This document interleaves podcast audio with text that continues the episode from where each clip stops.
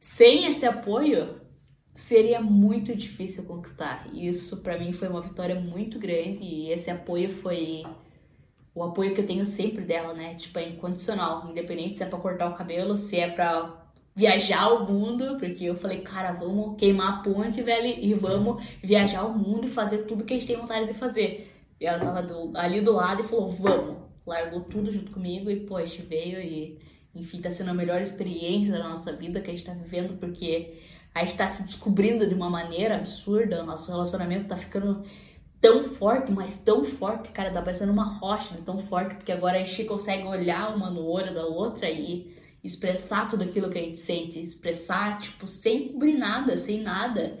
E esse período que a gente tá nesse apartamento aqui, que é, não tem internet por um mês, um mês não tem internet, daí. Cara, é uma coisa muito louca, porque a gente precisava fazer muito esse detox e.